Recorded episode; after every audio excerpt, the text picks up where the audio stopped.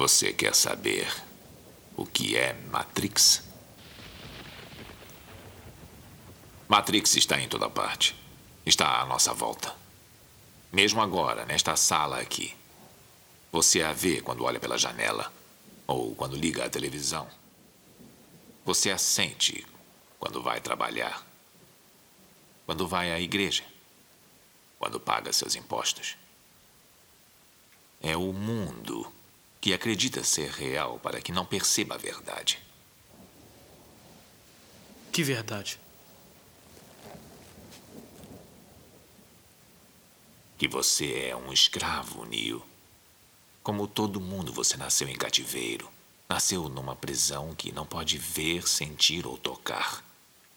Uma prisão para a sua mente.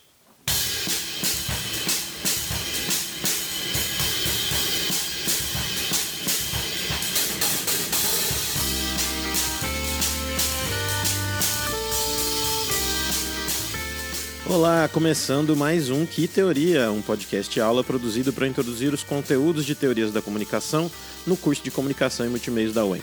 Hoje nós vamos falar sobre algumas teorias da mídia, ou estudos dos meios, ou ainda midiologia. A pergunta central dessa corrente pode ser resumida em qual a relação entre a sociedade e as tecnologias de comunicação. Os estudos são centrados nos meios de comunicação. A voz e o som, as estradas, as cartas, os livros, os jornais, o cinema, o rádio e a televisão os meios. E, e no geral, essas tecnologias são consideradas determinantes para a composição da sociedade. Assim, não é a sociedade que determina a comunicação, mas o contrário, os meios que determinam, os meios de comunicação determinam a composição da sociedade.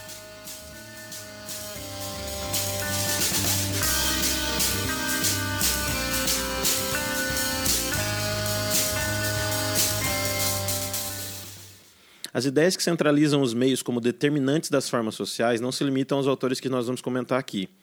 Uh, mas o Marshall McLuhan e o Harold Innes são os autores mais prevalentemente citados no campo da comunicação quando, abordagem, quando essa abordagem é usada. Então, do, o contexto desses autores é o que a gente vai abordar. Né? Ambos foram professores canadenses atuando na Universidade de Toronto, sendo figuras importantes da chamada Escola de Toronto.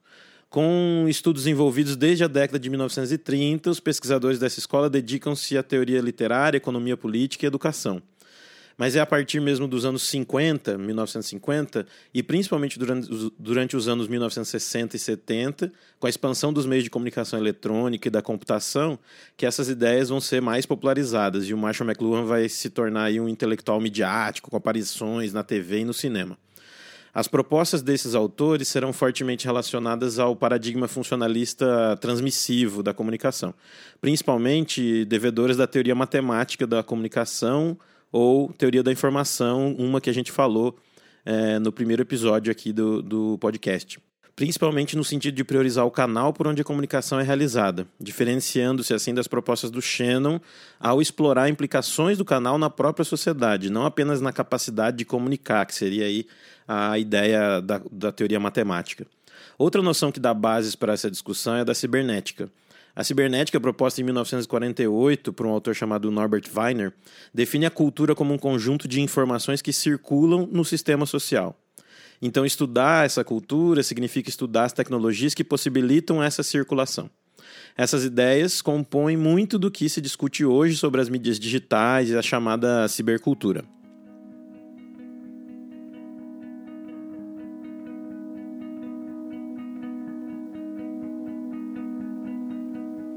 O Harold Innes foi o economista que estudou as lógicas sociais a partir da história e da política. Ofuscado pelo status de celebridade do Marshall McLuhan, várias de suas ideias são, na verdade, o ponto de partida para o que o McLuhan propõe. Para ele, é importante pensar as implicações históricas da comunicação e a forma como as tecnologias de mídia possibilitam o controle social. Teoricamente, ele desenvolve uma explicação sobre os impactos dos desenvolvimentos tecnológicos, sobre as relações entre a ocupação dos espaços e o domínio sobre o tempo é, explicando que os grandes impérios históricos podem ser explicados a partir do seu poder sobre essas relações, proporcionado pelas próprias tecnologias. E afirmando ainda que as mudanças em tais impérios, as trocas de sistemas de poder, podem ser correlacionadas às revoluções nas tecnologias de comunicação. Por exemplo, a melhoria de estradas e veículos pode ser decisiva para a manutenção de um regime de poder em uma dada sociedade, como a romana, por exemplo. Assim, para o Innes, a capacidade de comunicar determina a circulação das ideias, e essa capacidade está sempre ligada a um tipo de ferramenta que dará a forma da mensagem, destacando certos elementos e escondendo outros.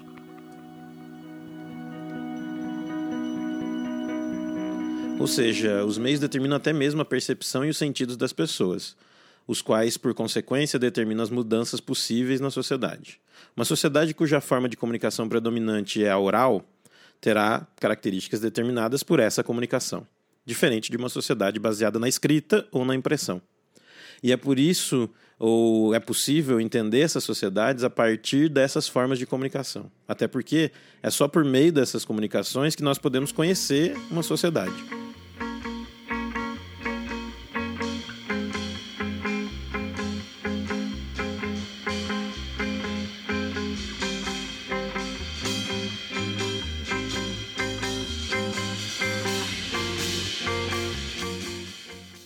Marshall McLuhan foi um filósofo e pesquisador de educação que se baseou nas ideias de Innes para fazer uma série de explicações sobre os meios de comunicação que se tinham uh, que tinham assim uma cara de futurologia, fantasia sobre o futuro, mas que se mostraram bem certeiras muitas vezes.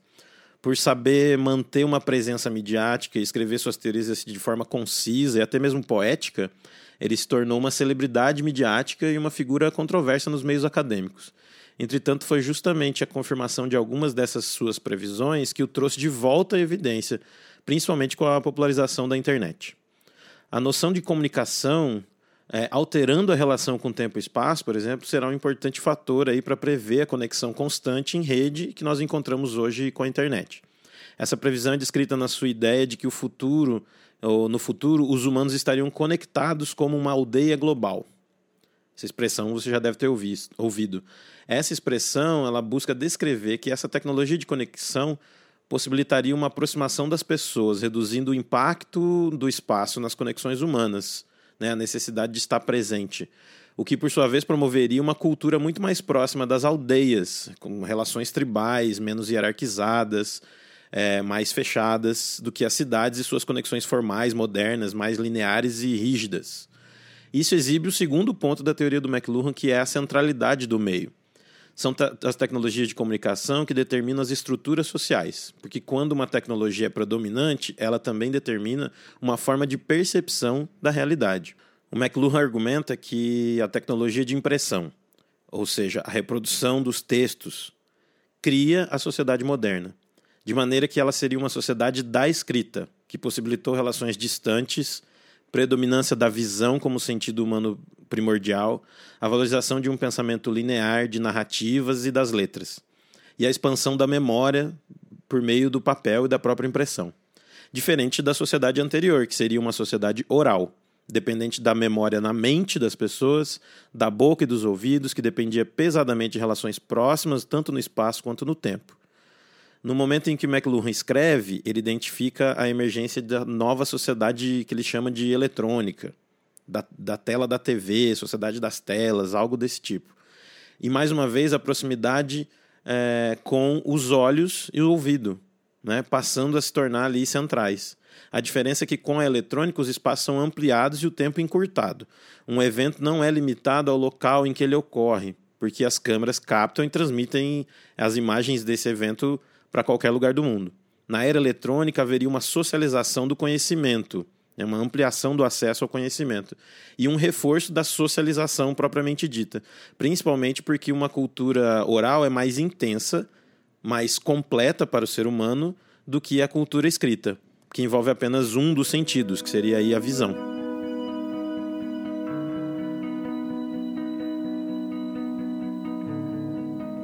Mas de que forma isso é possível? Como o McLuhan explica esses efeitos dos meios? São basicamente três ideias fundamentais. Primeiro, de que o meio é a mensagem. Segundo, os meios são extensões das faculdades humanas. E em terceiro, os meios têm características que os tornam mais ou menos afetivos aos, aos humanos, a noção de meios quentes e frios. Isso significa, então, dizer que, em primeiro lugar, né, o meio em que uma mensagem é transmitida determina a forma dessa mensagem. Ele determina qual é o seu conteúdo e qual o seu significado. Ou seja, a maneira, a mensagem, a verdadeira mensagem aí é o resultado provocado pelo meio naquilo que você está comunicando. Né? E no comportamento das pessoas que é, é, é realizado em razão daquela comunicação.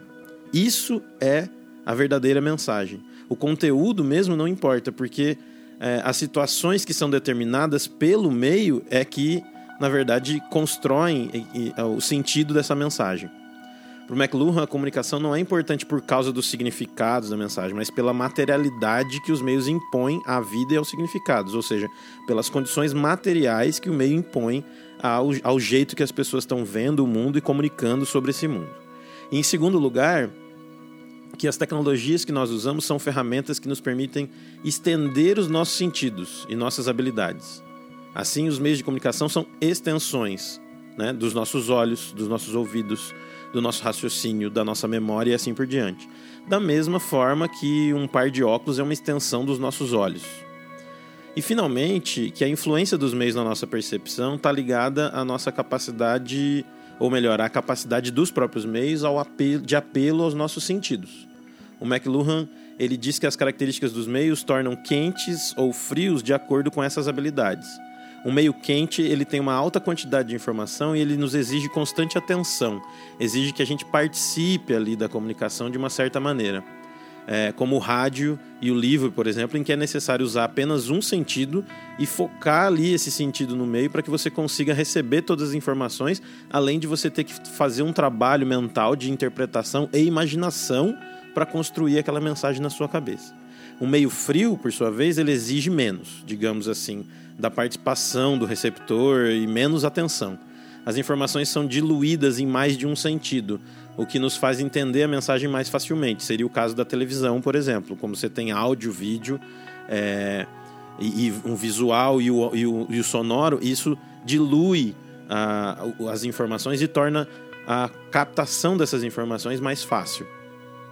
Esses vários conceitos que ajudam o McLuhan a se manter relevante, principalmente quando a gente é, usa tecnologias hoje que ele visualizou lá nos anos 60 e 70. Ah, baseado aí nessas ideias que ele tinha até então.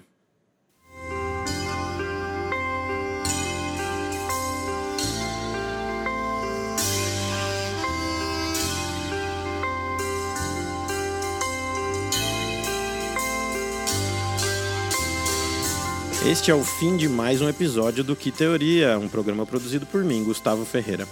Nesse episódio, nós falamos de dois autores que popularizaram os estudos de comunicação focados nos meios e não em seus conteúdos, e nas, ou nas pessoas que produzem ou recebem essas mensagens.